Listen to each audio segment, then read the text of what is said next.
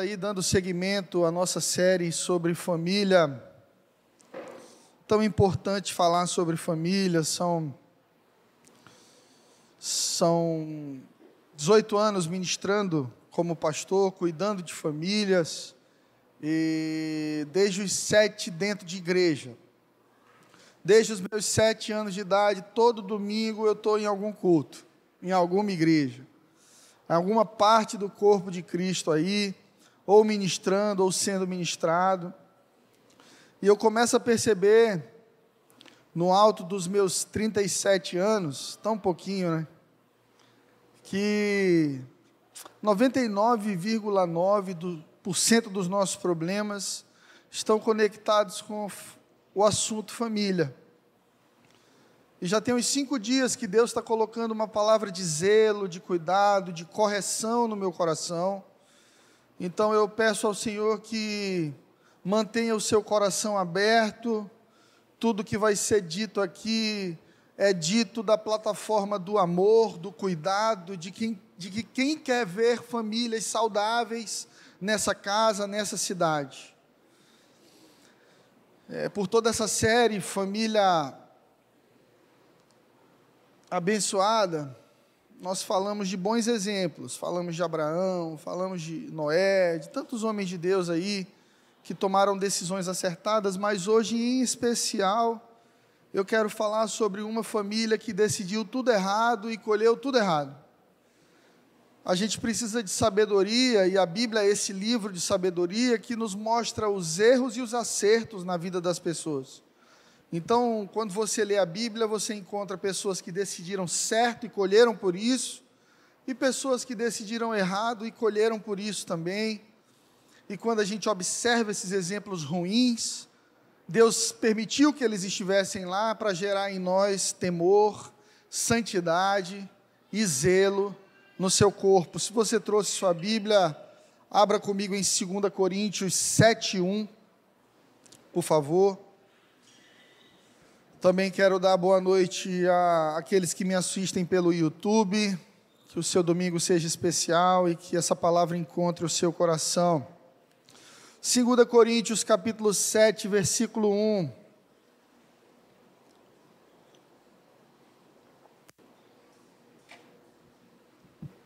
Quem encontrou, diga amém. Amados, visto que temos essas promessas, purifiquemo-nos de tudo que contamina o corpo e o espírito, aperfeiçoando a santidade no temor de Deus. Vou ler mais uma vez. Amados, visto que temos essas promessas, purifiquemo-nos de tudo que contamina o corpo e o espírito, aperfeiçoando a santidade no temor de Deus. Quem tem promessa de Deus aqui para a sua vida?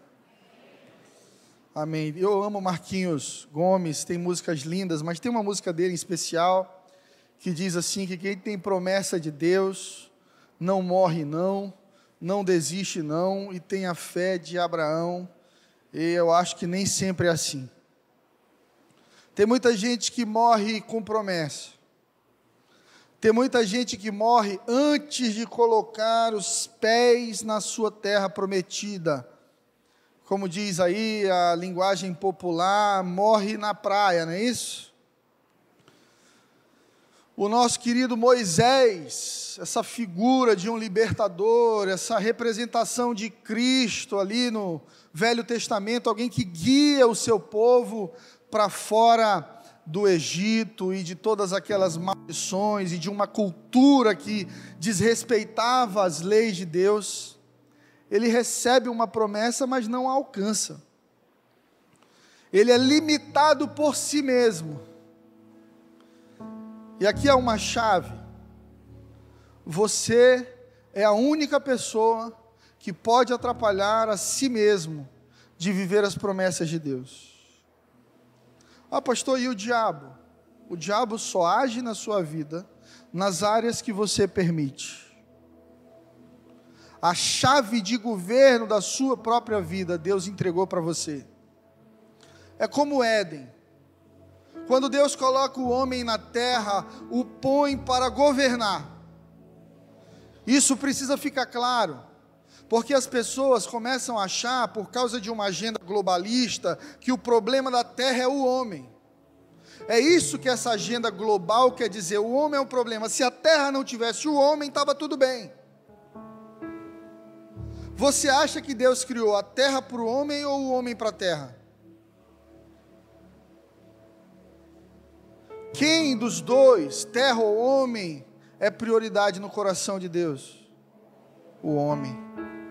A terra é só o nosso lugar de habitação, mas o principal para Deus é você. Deus é apaixonado por ti.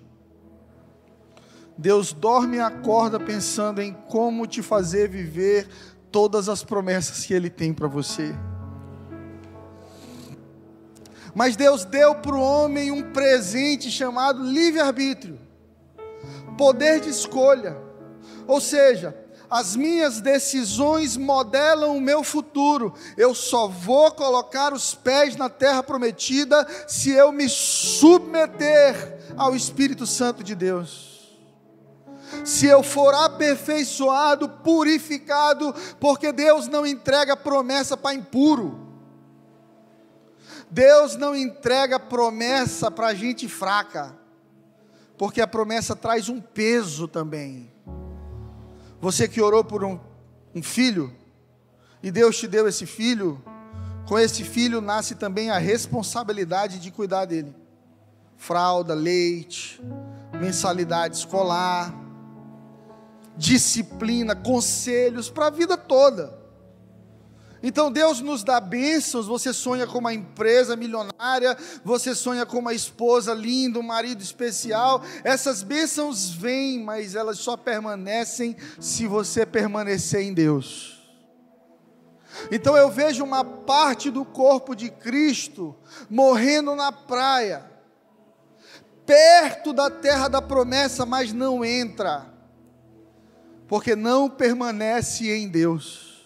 Gente, uma vez ouvindo o pastor Márcio Valadão pregar, ele disse assim: o importante não é como se começa, é como se termina. Todo mundo começa bem, todo mundo começa animado, todo mundo na caminhada com Deus começa quebrantado, chorando, emocionado. Todo mundo casa apaixonado, todo mundo abre CNPJ achando que vai virar o Flávio Augusto. Mas com o passar do tempo, a nossa paixão é provada e aperfeiçoada. Por isso o livro de Apocalipse diz assim: Aos que permanecerem, darei a coroa da vida. Promessas são para aqueles que permanecem. Todo mover de Deus atrai promessas. Toda vez que a arca de Deus habita num lugar, aquele lugar vai prosperar sobremaneira, como a casa de Obed-Edom. Toda vez que Deus escolhe alguém, diz assim: Eu vou te prosperar, vou te abençoar. Isso também vai atrair interesseiros, caçadores de recompensas, pessoas que só desejam uma carona nas bênçãos de Deus que serão derramadas na sua vida ou na vida da igreja elas não têm interesse em ser família com a igreja, elas querem somente o fruto daquela família. E aí você precisa ter cuidado. Nem todo mundo que está ao seu redor é seu amigo. Nem todo mundo que está ao seu redor merece ouvir os sonhos que Deus te deu. Nós precisamos aprender com o exemplo de José. José foi parar no poço Óbvio que Deus tinha um processo para ele, mas o processo aumenta de acordo com o tamanho da imaturidade. Diga para o seu vizinho: o seu processo pode aumentar ou diminuir, dependendo da sua maturidade. Eu me lembro do povo lá no deserto, em direção à terra prometida, igreja. E os estudiosos dizem que essa caminhada que Deus os convidou a fazer, saindo do Egito até a terra prometida, durava 16 dias. 16 dias, você sabe quanto tempo durou para eles? 40 anos. O que é que eles fizeram em 40 anos que poderia ter sido feito em 16 dias? Dar voltas. Literalmente a vida dele andava, a vida daquele povo andava em círculos porque eles não estavam prontos para a promessa. Porque é mais fácil tirar a pessoa do Egito do que o Egito da pessoa. Você já deve ter ouvido isso por aí. É mais fácil te tirar do mundo do que tirar a cultura, a mente, o modo de funcionamento do mundo de dentro de você. Por isso a palavra de Deus em 2 Coríntios diz: purifiquemo-nos de tudo que contamina o corpo e o espírito. Devemos nos aperfeiçoar na santidade e no temor de Deus. Igreja, a igreja do Senhor é uma família, onde um cuida do outro, não uma casa de interesseiros. Igreja não é restaurante self-service, que você vem, pega o que você gosta e vai embora, se sentindo alimentado e paga barato. Igreja é uma grande família. Deus nos plantou nesse lugar para que um cuide do outro, um promova o outro, um guarde o outro, um abençoe o outro. Você não vem para a igreja para receber algo, você vem para dar. O coração do filho verdadeiro não é eu vou lá na igreja receber minha bênção, não. Eu estou indo na igreja para entregar adoração ao meu Deus e descobrir se existe alguém precisando de mim naquela casa. O coração saudável de família é de quem se responsabiliza. Nós vivemos hoje uma cultura errada de homens que querem o prazer que as mulheres podem dar, mas não querem se responsabilizar por elas. A geração com maior número de divórcios de todos os, todas as épocas somos nós. Eu me lembro de um grande amigo meu de adolescência, isso me marcou para a vida toda. Nós estávamos na escola e ele deixou a carteira de identidade cair no chão. E eu fui pegar e ele não quis que eu pegasse, e eu peguei mesmo assim. E quando eu olhei, estava lá o nome da mãe dele, Francisca, tal, tal, tal, tal, e asterisco, asterisco, asterisco, asterisco, asterisco, asterisco. E eu disse, cara, quem é teu pai? E ele disse, não, eu conheço meu pai, meu pai mora em Brasília, mas, mas a gente não tem um relacionamento. E alguns dias depois ele olhou para mim e disse: Cara, por que, que meu pai não me deu o nome dele? Por que, que o meu pai não colocou o nome dele na minha identidade?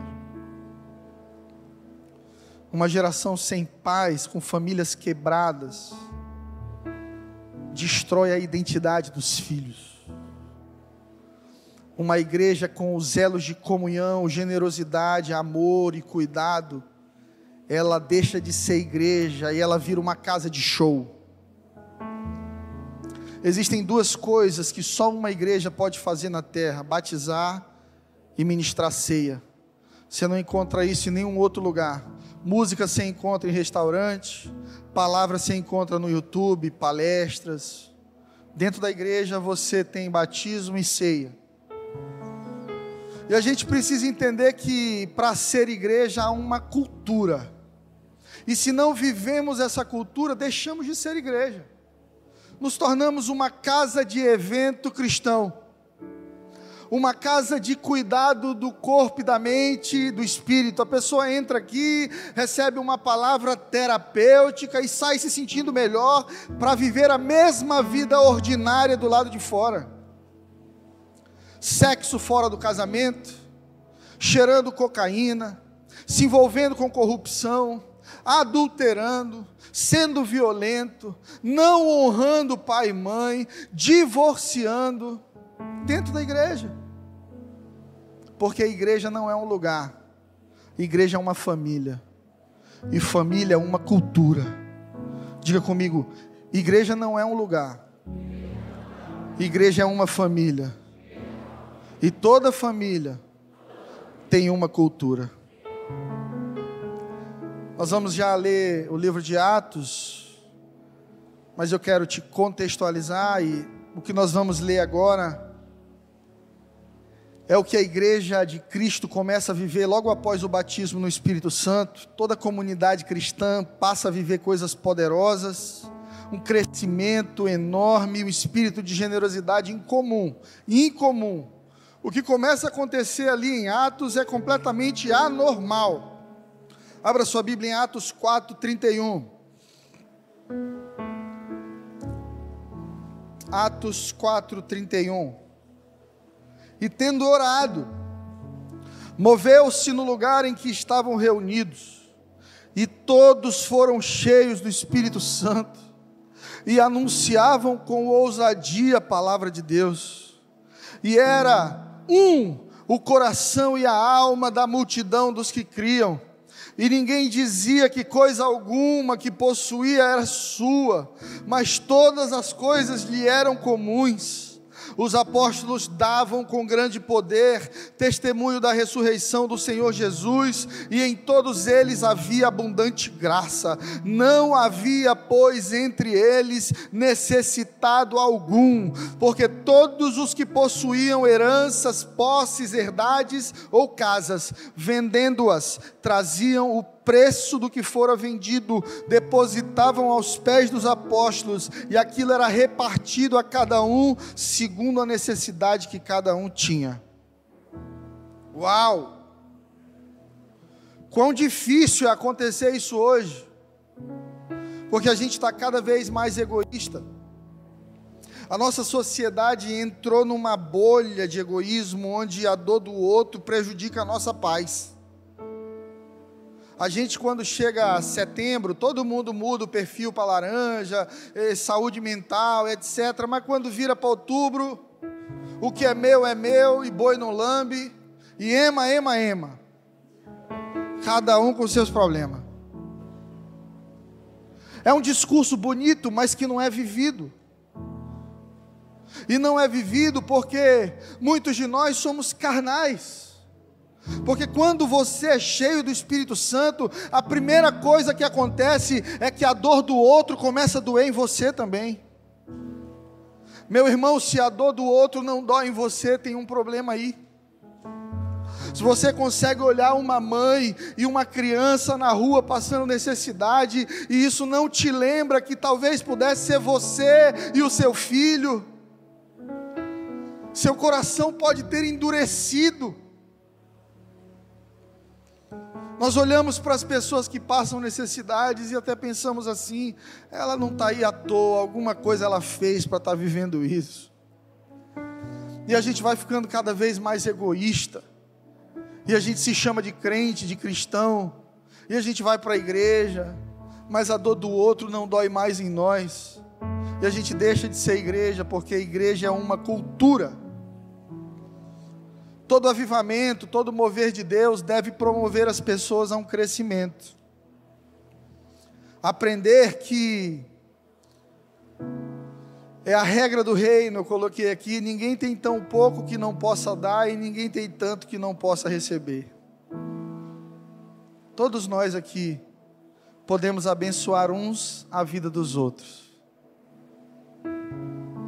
Talvez um conselho, um abraço, uma oferta, uma semente, amparo, cuidado, mas cada um de nós aqui, talvez nessa fileira que você sentou, existe alguém que tem uma chave de destino para abrir novas portas para você dentro dessa casa mas por vivermos numa cultura individualista, nós sentamos no banco de uma igreja em busca das nossas bênçãos, em busca do toque de Deus para a nossa vida, em busca da nossa prosperidade. Quando acaba, a gente dá a paz do Senhor e vai embora cuidar da nossa vida. Eu creio num avivamento onde famílias são cheias do Espírito Santo e caminham em unidade. Sabe isso aqui que a comunidade cristã começou a viver em Atos é meio que novos baianos não sei se você lembra de Pepeu Gomes, Baby Consuelo, e todo aquele povo nos anos 80 que decidiu morar junto num sítio. Vamos morar junto, todo mundo. E aí, se tem leite na comunidade, todo mundo tem leite. Se tem pão, todo mundo tem pão. Se tem dinheiro, todo mundo tem dinheiro. Se tem problema, todo mundo tem problema. É um projeto de unidade. Eu não sei se você já parou para pensar nisso, mas um dia todos nós aqui vamos morar no mesmo céu. Um dia todos nós aqui iremos morar debaixo do mesmo governo, o governo do justo, Jesus Cristo de Nazaré.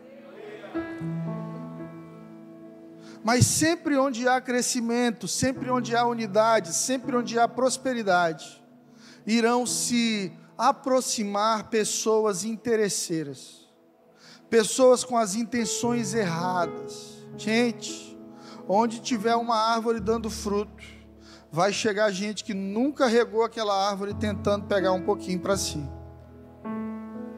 E aí é que nós, como igreja, nos levantamos para proteger o corpo, para proteger uns aos outros, para ser uma comunidade que abençoa a cidade, mas que ao mesmo tempo não recebe qualquer um. A igreja é para todos, recebe a todos, mas só permanece quem decide viver uma vida transformada nossa família, recebe a todos. Mas se você quebra a cultura, se você não está disposto a viver a cultura da família, então você não é bem-vindo. É assim na família de Cristo. Jesus disse que quem não ajunta, espalha. Houve um momento em que disseram para Jesus: duro é esse discurso, ele é muito duro, vamos embora. A gente precisa de uma coisa mais light. Jesus olha para os apóstolos e diz assim: vocês não querem ir também, não? Porque o discurso não vai mudar, a cultura da família não vai mudar, quem tem que mudar é você. E eles disseram: Pedro disse: Para onde iremos? Se só tu tens as palavras de vida eterna. Pedro entendeu: Oh Deus, eu fora dessa família estou lascado. Aqui é a minha família, é aqui que eu sou guardado é aqui que eu sou cuidado, é aqui que eu sou salvo, é aqui que eu sou exortado, que nós precisamos ser exortados para que possamos crescer, melhorar, purificar o nosso coração. Eu quero falar sobre Ananias e Safira. E o título dessa mensagem é Uma Família Interesseira. Se você puder, abra sua Bíblia no livro de Atos, capítulo 5. Nós vamos conhecer a história dessa família que se movia por interesse e não por um desejo puro e santo de ser igreja com os apóstolos. Atos 5, quem achou, diga amém. Mas um certo homem chamado Ananias, com Safira, sua mulher, vendeu uma propriedade e reteve parte do preço. Sabendo disso, sua mulher e levando apenas uma parte, depositou aos pés dos apóstolos. Disse então Pedro a Ananias: Por que encheu Satanás o teu coração para que você mentisse ao Espírito Santo e retivesse parte do preço da propriedade? Guardando-a, não ficava para ti? E vendida não era sua? Olha para o seu vizinho aí com cara de Silas Malafaia. Me ajuda, vai. Faz aquela cara de Malafaia para ele. E diz assim: irmão, ninguém te pediu nada. Essa é a regra do reino. Você faz se quiser, você dá se quiser. O cara vendeu uma propriedade, porque está todo mundo vendendo e colocando aos pés dos apóstolos ele entra no hype. Você sabe o que é hype? Naquela coisa, naquela energia. Uau, é isso aí. Todo mundo é generoso, todo mundo é doidão, tá todo mundo dando. É, Safira, a gente tem que estar tá no meio, a gente tem que fazer algo. Vende lá a nossa propriedade em Barra Grande. Safira, amor, casa de praia é caro. Quanto foi? Dois milhões. Meu Deus, cara, é. Esse negócio de generosidade aí, vamos segurar um pouquinho. Vamos dar só 500 mil. Eu digo para Pedro que é o preço todo lá. O lockdown aí deu uma queda de valor. Pedro olha para Ananias e diz assim: Por que, que Satanás encheu teu coração, cara? Para você vir aqui mentir para o Espírito Santo dentro do templo, dizendo que está dando tudo quando você está dando só uma parte. Se você tivesse guardado, não era sua, e vendido, o valor não era todo seu. Porque você permitiu que esse pensamento entrasse no teu coração? Você não mentiu aos homens, mas a Deus. E Ananias, ouvindo essas palavras, caiu, expirou e morreu. Um grande temor veio sobre todos os que ouviram isso. E levantando-se os mais jovens, os moços, cobriram o morto e transportando para fora, o sepultaram. Eu quero falar sobre os quatro erros de uma família que está dentro da igreja, mas não tem relacionamento com Deus, como Ananias e Safira. O primeiro deles, viver uma mentira. Primeira coisa que Ananias e Safira decidem é mentir para o Espírito Santo, justamente naquilo que dão a Deus. E quando você dá metade, isso representa que você está dando a metade de tudo, do teu coração, do teu tempo, da tua pureza, das tuas intenções. Gente, como o dinheiro mexe com a gente, viu? Como o dinheiro incomoda. Falar em dinheiro incomoda. Você não, não fala disso na igreja, não, pastor. Fica só no David Leonardo aí para gente. Você é o centro do coração de Deus. Um beijo pro Dave. Amo demais. Mas se a gente parar para pensar, como a gente vive nesse mundo e o mundo jaz no maligno, e jaz significa descansa nos braços, tá? Jaz significa descansa nos braços. Eu me lembro quando meu avô morreu, eu tinha aí uns 12, 11 anos de idade, e eu cometi uma das piores gafes da minha vida. Nós estávamos entrando no cemitério no centro de São Luís, e eu de mão dada com meu pai, olhando as sepulturas do lado, e lá tinha jazigo de, jazigo de, jazigo de, jazigo de, todo o caminho era jazigo de. Eu olhei para meu pai, puxei, pai, a família jazigo está toda enterrada aqui nessa fileira. Meu pai não podia rir, era velório do sogro, meu irmão. Mas jaz significa descansa nos braços. Então a palavra de Deus diz que esse mundo descansa nos braços do maligno. E quando Jesus fala de dinheiro na Bíblia, ele diz assim: que ninguém pode servir a dois senhores. Ou seja, o único espírito maligno, demoníaco que Deus promove, Jesus promove a uma categoria de senhor, é o dinheiro, mamon. Então, nesse mundo você vai ser governado ou por Deus, Jesus Cristo Nazaré, ou influenciado por Mamon. A cultura no coração de Ananias e Safira era Mamon. Vamos conquistar influência dando dinheiro. Mas como o dinheiro governa o nosso coração, então vamos ficar com um pouco de dinheiro para nós. Mas vamos mentir dizendo que a gente dá tudo para que a gente ganhe influência no meio do povo de Deus. Nessa época, em Atos, as pessoas prosperavam, entregavam ofertas generosas e a igreja crescia sobremaneira. Era comum, naquela época, que as pessoas vendessem tudo para viver em comunidade. Ananias e Safira, percebendo que todo mundo estava fazendo, quis fazer também, para participar do grupo. Só que o coração deles não era inteiro com Deus. Eu vim aqui nessa noite para te dizer que para viver o reino de Deus, ou você é inteiro ou você não é. Em Apocalipse, Deus diz assim: porque não és quente nem frio, eu vou te vomitar. Essa coisa de metade, metade do seu coração, ela causa náuseas em Deus. Metade da honra, eu te honro metade Aí você vai casar e diz para tua esposa assim: prometo ser fiel na metade do nosso casamento. Amor, você me ama? Eu te amo mais ou menos. Você promete ficar do meu lado a vida toda? Amor, mais ou menos. Você fica com alguém assim a vida toda? Com um amigo que é mais ou menos seu amigo?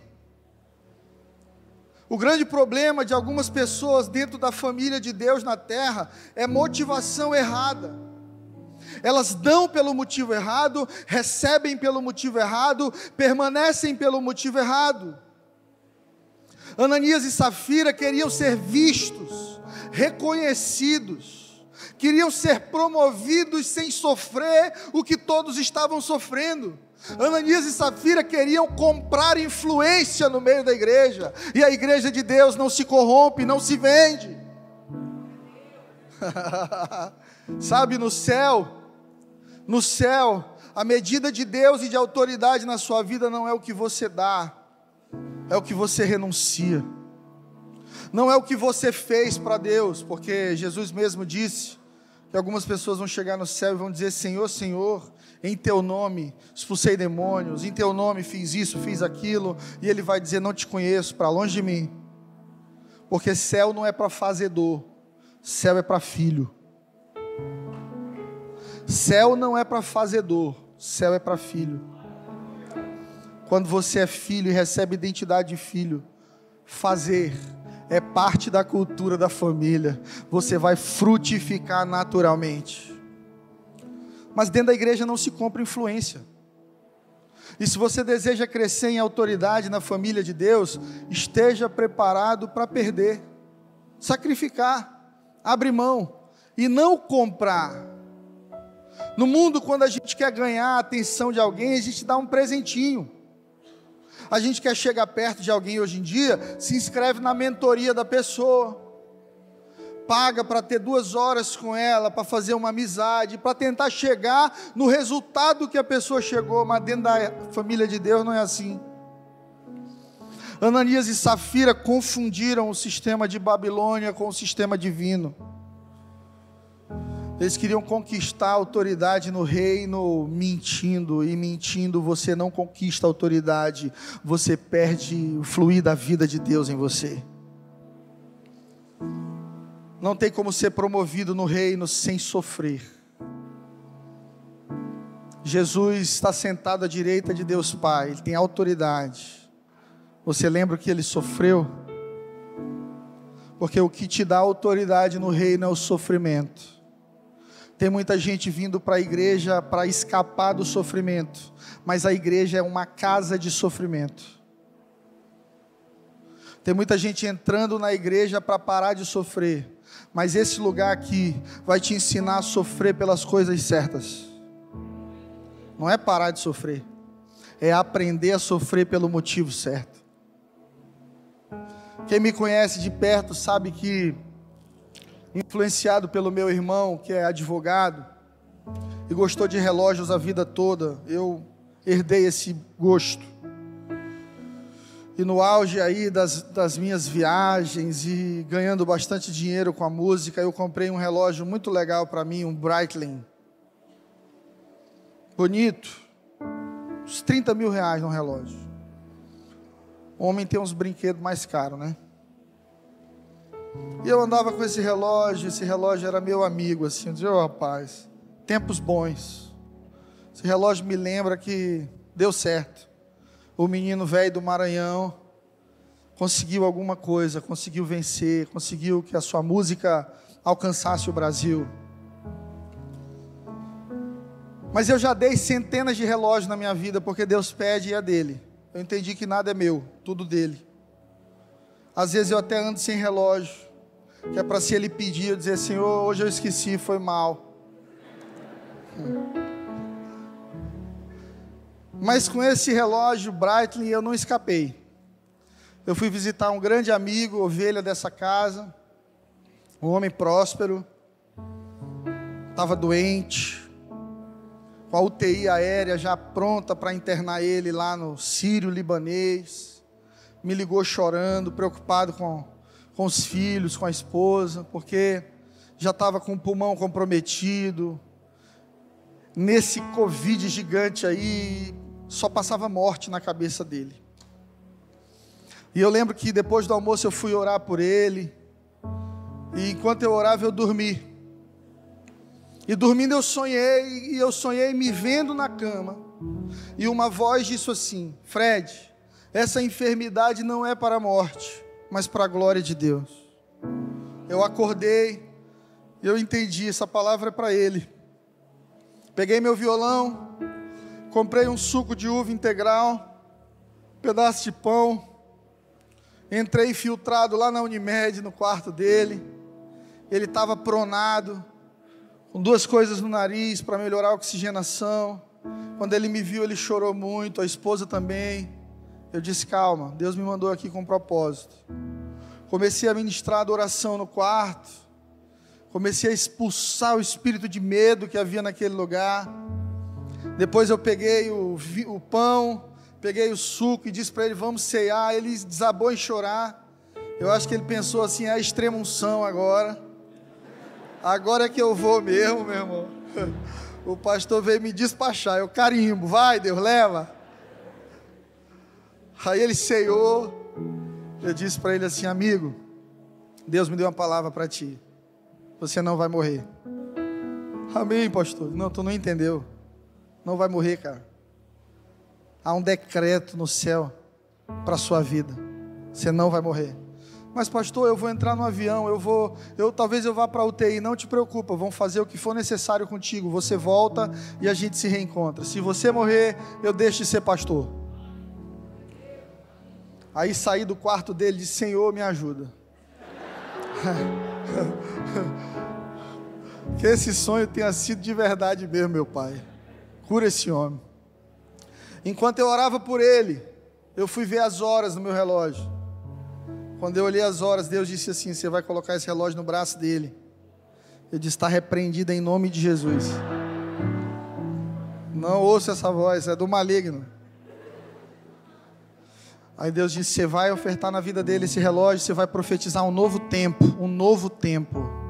Eu disse: Deus, eu vou no shopping, eu compro chili beans, boto no braço dele e faço a mesma profecia. Deus diz: Não, é esse, eu escolhi esse aí. Eu não fiz a oferta naquele momento, meu coração estava duro ainda. Ele foi para São Paulo, se tratou, voltou, nós marcamos um almoço, ele todo feliz. Pastor, está dando tudo certo, eu já estou bem, eu estou fazendo fisioterapia. E só lhe dizer um negócio aqui: eu ia fazer um negócio, o negócio não deu certo, tinha uma multa, não deu certo por causa da empresa lá. Só nessa multa aí eu ganhei 2 milhões. Baixei a cabeça e falei: senhor, o senhor está ouvindo isso aí? oh, cara, o cara ganhou 2 milhões ligeiro, meu relógio de 30. Na época de ouro musical, o senhor está levando.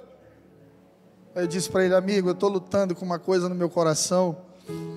Deus me pediu para plantar isso aqui na tua vida e botei nele. Que bonito, pastor, obrigado e tal. E eu saí dali, entrei no carro e Deus disse para mim assim: a vida dele não vai mudar em nada com esse relógio. Ele pode comprar muitos desses, mas a tua começa a mudar hoje. Porque eu estou tirando o teu coração e o valor do teu coração das coisas estou me tornando o, meu, o maior valor no teu coração.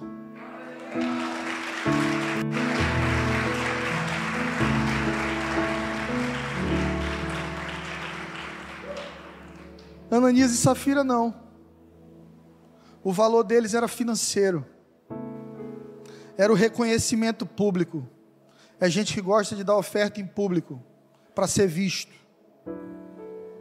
É gente gosta de fazer as coisas pelos outros e divulgar. Notamos na época que as pessoas dão comida para o mendigo com a mão esquerda e fazem a selfie com a mão direita.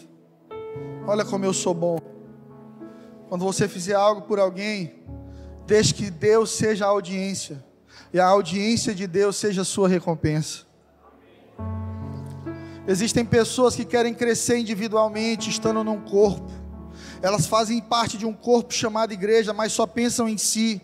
Até quando dão, estão pensando nelas. Eu vou dar para crescer, eu vou ajudar para subir, eu vou servir para encontrar um lugar, eu vou pregar para que vejam a minha voz, para que eu possa solidificar o meu projeto. Gente, igreja não é o seu projeto, é o projeto de Deus na terra, através de pessoas que se santificaram pelo Espírito Santo de Deus.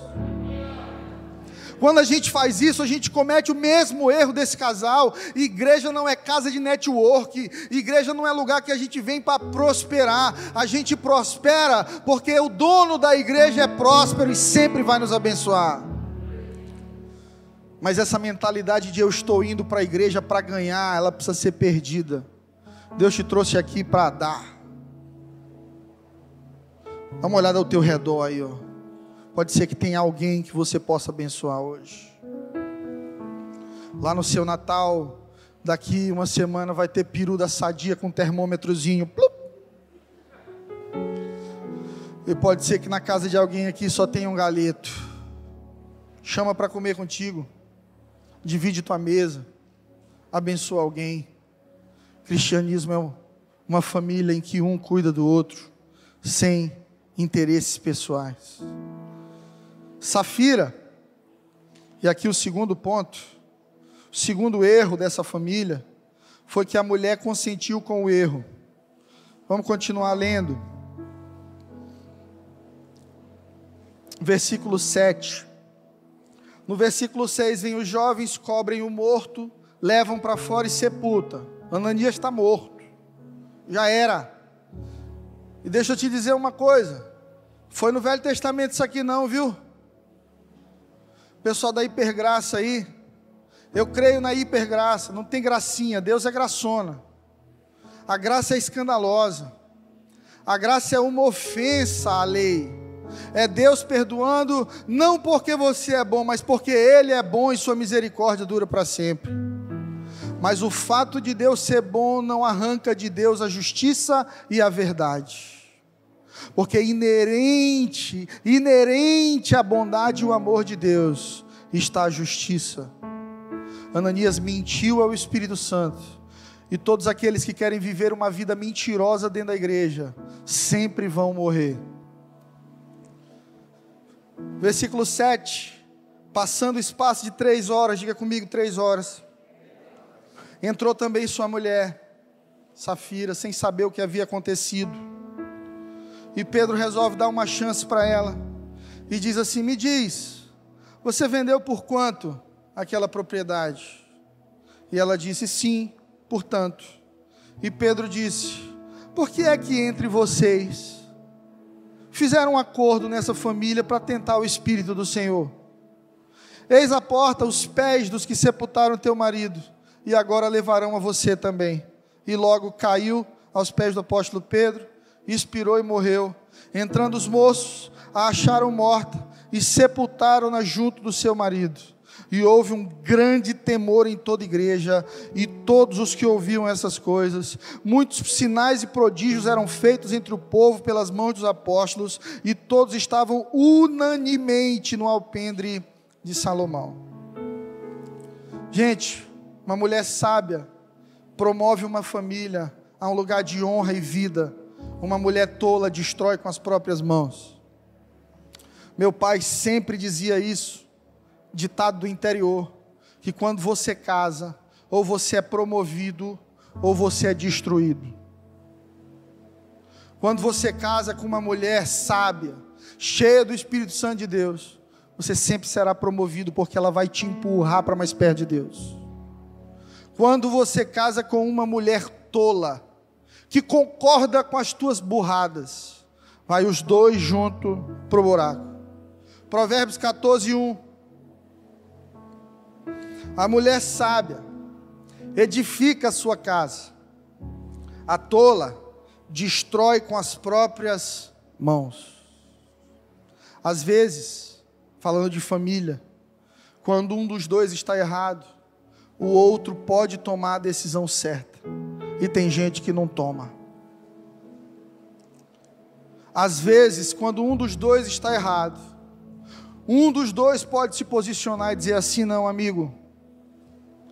Maridos que estimulam a esposa a assistir pornografia no ato sexual. A esposa pode sabiamente dizer: aqui não, meu irmão. Eu sou suficiente para você. Os olhos são as janelas da alma. Vamos conservar o nosso quarto santo. Aqui não. Esposas de homens com inclinação para a corrupção, elas podem dizer: não, não, não, não, não. Nós vamos fazer direitinho, vamos imprimir o imposto direitinho e vamos andar com a nossa consciência pura diante de Deus. Maridos que dizem assim: esquece o negócio de igreja, irmã. Vamos cuidar da nossa vida. E a esposa diz: não, senhor, nossa vida não é nossa. Nós pertencemos ao Senhor e quem vai cuidar da nossa vida é Ele. Nós vamos permanecer no altar, uma família no altar. A gente está numa época Nutella de igreja que quando alguém corrige alguém, o pessoal, a primeira coisa que comenta na internet é não julgueis. Deus é amor. Gente, Deus é amor, mas Deus não é um Pokémon. Deus não é ursinho de pelúcia, ursinho carinhoso. Deus é juízo. Esse Deus que te abençoa também pode te condenar, e você precisa cair em si, entender isso. Por isso, dentro do corpo de Cristo, da igreja que somos nós aqui, deve haver admoestação, autocorreção e correção no corpo. Se você vê que alguém do seu lado está errando, corrija. Se você vê que alguém do seu lado caminha para longe da verdade, chama para perto da verdade. Quando o apóstolo Pedro começou o ministério dele com Jesus, foi logo no primeiro ano. Pedro era dos maiores apóstolos, começou o ministério junto com Jesus. Paulo estava perseguindo os cristãos quando Pedro já estava servindo a igreja. Mas chega um momento aqui em Gálatas 2:11 que Paulo vai repreender Pedro. Porque Pedro, judeu, e judeu é muito legalista com suas regras e costumes. E Paulo começa a observar que Pedro tem um discurso legalista, mas tem duas posturas. Quando está com os judeus, age de uma forma, quando está com os gentios, age de outra. E aqui em Gálatas 2:11, o apóstolo Paulo, a, palavra vai dizer assim: quando, porém, Pedro veio a Antioquia, enfrentei-o face a face por sua atitude condenável. É bíblico que você olhe para alguém errando e diga assim: você vai se arrebentar, amigo. Está errado. Não estou contigo nessa aí, não. Faz e faz por sua conta. Você está errado.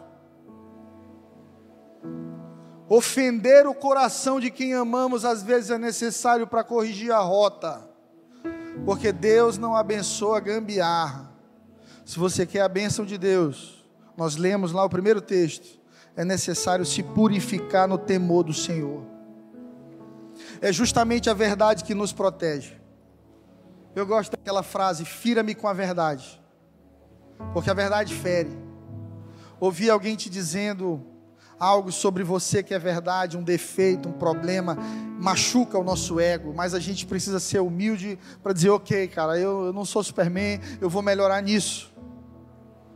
Se você tem vida com Deus, você tem autoridade para exortar seus irmãos, para chamar alguém que está errando e dizer assim: cara, não vai nisso, você vai morrer junto.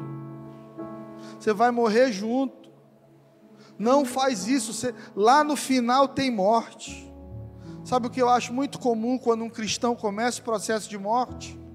Primeiro que ele começa a se distanciar de todas as vozes que poderiam corrigir. Então, fulana de tal encontrou um Ricardão pela internet aí. É o meu ungido.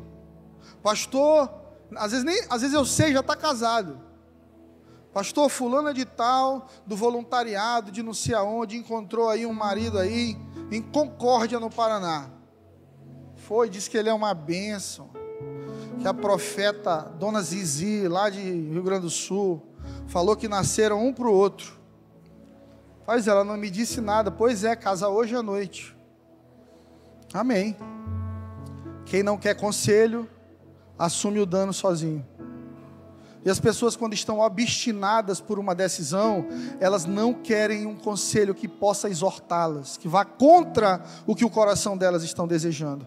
E a maioria das moças que faz isso, com seis meses, um ano, estão separadas, ou sofrendo violência doméstica, ou vivendo completamente infelizes trocam o melhor pelo bom. preferem algo instantâneo, imediato, do que permanecer esperando em Deus. Safira morreu junto porque não se posicionou. Tem muita família que está morrendo porque a mulher não se levanta e diz assim: essa casa aqui pertence ao Senhor, eu não negocio princípios.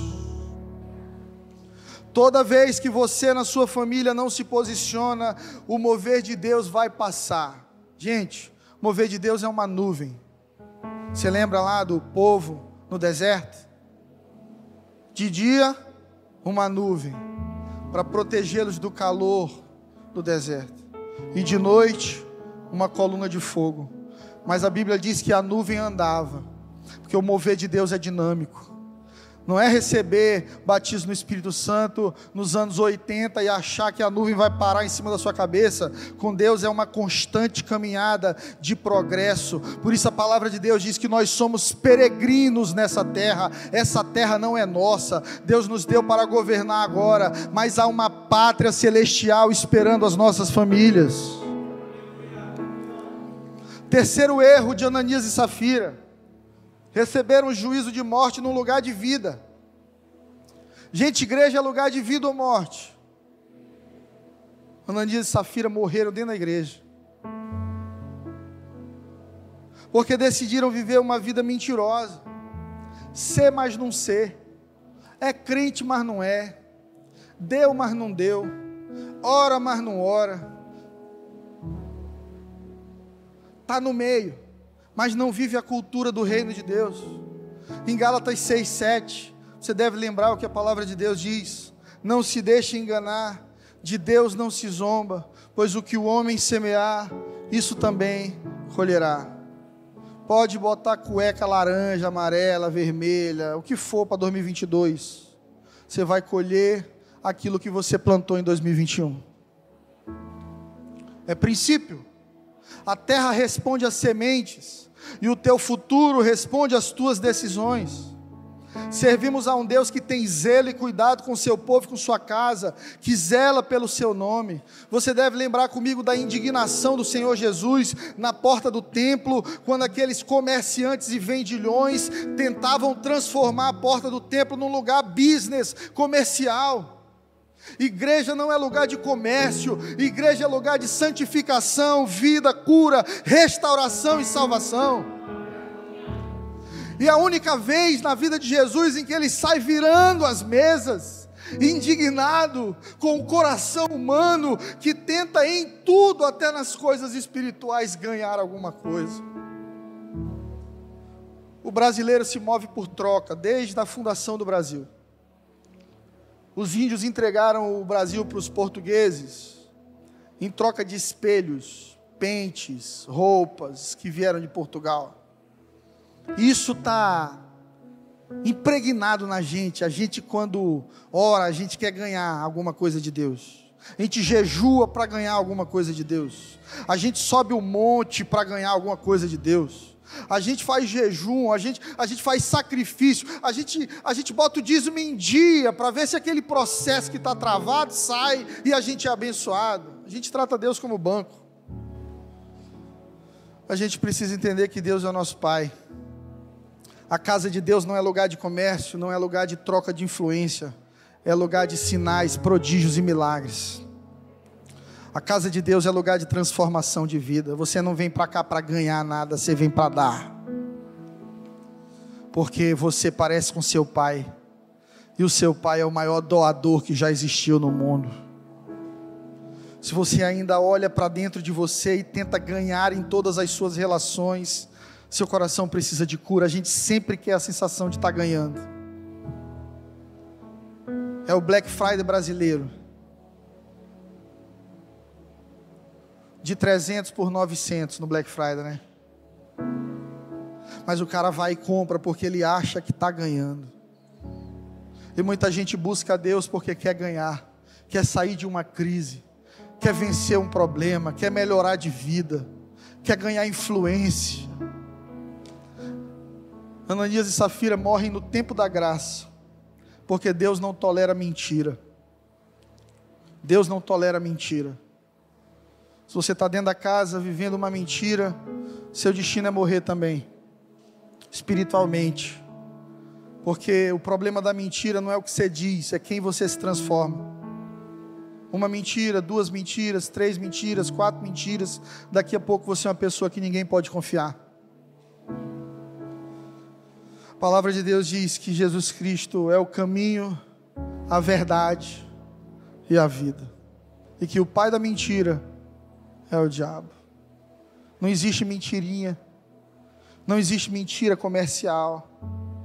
Não existe mentira para preservar a paz. Não existe mentira para conquistar um lugar. Não, mentira é mentira, gente. Deus nos chamou para caminhar em verdade. E um princípio que nós precisamos entender nessa noite: a mesma glória que te enche é a mesma glória que te destrói. A glória de Deus estava naquela casa, naquele templo, sinais, prodígios e maravilhas. E a mesma glória que estava abençoando todas aquelas famílias, destruiu uma família que decidiu viver uma mentira, decidiu usar o reino de Deus para conquistar alguma coisa na vida. Quem sabe nós nos tornaremos apóstolos se dermos a nossa propriedade, mas dá pela metade, não precisa dar tudo, eles só precisam ver que a gente está dando. Quem sabe a gente não se torna pastor se a gente agradar ali a liderança. Vamos agradar Pedro, vamos dar um presentinho para João, vamos chamar Tiago para jantar com a gente, vamos fazendo esse network, vamos trabalhando essa influência, porque eu já vi que apóstolo tem autoridade. E por tentarem usar o reino de Deus para isso, morreram. E quarto, para finalizar essa pregação, Ananias e Safira se tornaram exemplos ruins como uma família não deve ser na casa de Deus. Eles alcançaram justamente o contrário do que desejavam. Se tornaram exemplos ruins, não tiveram influência nenhuma e perderam a vida. Sabe por quê, igreja? Porque um bom testemunho tem um preço alto. Para você construir uma vida relevante, honrada, são 50 anos. E para perder em um mês de loucura, de decisões erradas, você coloca tudo abaixo. A igreja de Atos se enche de temor, porque Deus zela pelo ambiente da sua igreja. Gente, eu repito, isso aqui não é uma casa de shows. Isso aqui não é um lugar de eventos. Essa terra que você está pisando é santa. Isso aqui é um templo, é um lugar de adoração ao Rei dos Reis. Quando você entrar aqui, bote seu joelho no chão, apresente sua vida ao Senhor, esqueça seu celular. Esqueça o que você tem para fazer lá fora, aqui dentro é você e o seu Deus. Provérbios 4, 23.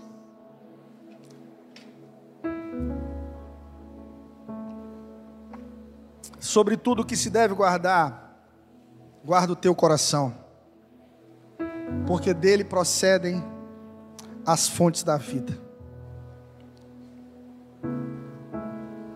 Sobre tudo que você tem que guardar, guarda a tua mente. É isso que a Bíblia está dizendo. Os pensamentos bons ou ruins, eles vão surgir aqui. E você precisa filtrar. E o filtro na mente de um cristão é o Espírito Santo de Deus e a Sua palavra. A gente precisa parar de viver um evangelho do eu acho e começar a viver o evangelho do a palavra diz. Não é o que você acha, é o que a palavra diz. Uma vez um cara adulterou e disse para mim, a Bíblia diz para eu me confessar. Me confessei a Deus, está tudo bem. Mas você pecou só contra ele? Ou tem uma outra aliança na mão de alguém? O pecado tem um preço. E geralmente o preço do pecado é a morte. Tem gente que vai viver 50 anos dentro da igreja e nunca vai mudar de vida, porque não entende isso. Igreja não é um lugar físico, é uma família, é uma cultura firmada na palavra de Deus. Gente, Pedro diz algo muito interessante para Ananias. Quem te pediu alguma coisa, cara? E Deus faz essa cobrança para nós nessa noite. Tem coisa que eu não te pedi, mas você falou que ia me dar. Tem coisa que Deus não te pediu e você orou dizendo: Senhor, eu vou te entregar. Vou pedir perdão. Vou confessar meu pecado. Se o Senhor melhorar a minha vida, se o Senhor me curar, eu vou abrir meu coração. Senhor, se o Senhor, se o Senhor me ajudar aqui, eu te prometo que eu termino esse, esse casamento, não, pelo amor de Deus, esse namoro. Que a hora de terminar é no namoro. No casamento você tem que aguentar a barra. Eu sempre digo: namore de olhos bem abertos e fique casado de olhos bem fechados. Assim funciona. Esqueça os defeitos. Casou, aguenta coração. Mas alguns de nós aqui fizemos promessas para Deus. E Deus está esperando o nosso posicionamento. Você falou que ia fazer, e Deus está te dizendo assim: Eu não te pedi para falar, você prometeu. Ou você se posiciona, ou você colhe juízo. Famílias abençoadas, igreja, são famílias de verdade. Não são famílias que querem usar a igreja para algo, porque não se usa a igreja, se serve a igreja. Igreja não é lugar para mudar de vida, igreja não é cabide de emprego, igreja não é empresa, igreja não é business. Igreja é uma família, é um corpo. E quando a gente chega aqui, a gente tem que ter coração de irmão. Eu não sei como que você é com seus irmãos, mas se um irmão meu passar necessidade, no dia seguinte eu estou lá para resolver. Porque é a minha família. Esse mesmo sentimento eu carrego com o corpo de Cristo. Por isso eu decidi dedicar minha vida pela igreja, para ser um missionário. Quando eu vejo algum irmão meu sofrendo na casa de Deus, eu me movo em direção a Ele, para ser objeto de cura, de restauração e de ânimo. Quem cuida de mim é o Senhor, quem me guarda é o Senhor, é Ele que vai cuidar dos meus netos, dos meus bisnetos. O Senhor é a minha herança, o meu galardão.